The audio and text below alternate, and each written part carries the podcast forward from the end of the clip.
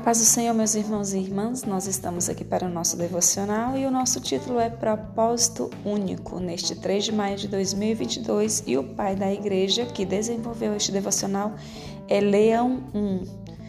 E ele fundamentou o seu devocional em Atos 2,43, que diz: E em cada alma havia temor, e muitos prodígios e sinais eram feitos por intermédio dos apóstolos. Leiamos.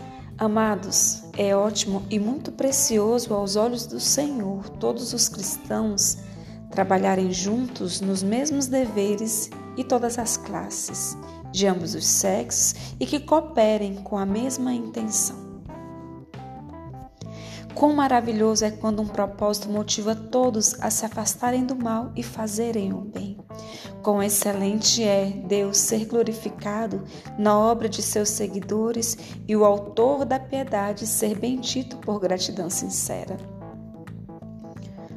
Os famintos são nutridos e os nus são vestidos, os enfermos são visitados.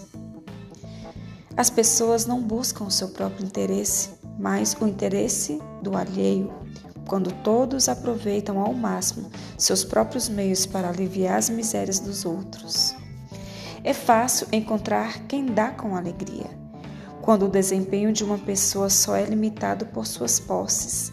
Pela graça de Deus que opera tudo em todos, podemos desfrutar de todos os benefícios e provações de sermos fiéis porque pessoas com rendimentos diferentes ainda podem pensar da mesma maneira.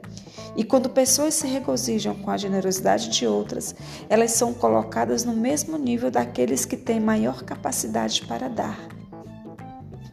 Em tal comunidade, não há desordem nem diversidade, pois todos os membros do corpo concordam em seu único propósito, que é a piedade pois a excelência da porção de toda pessoa é a glória do corpo todo.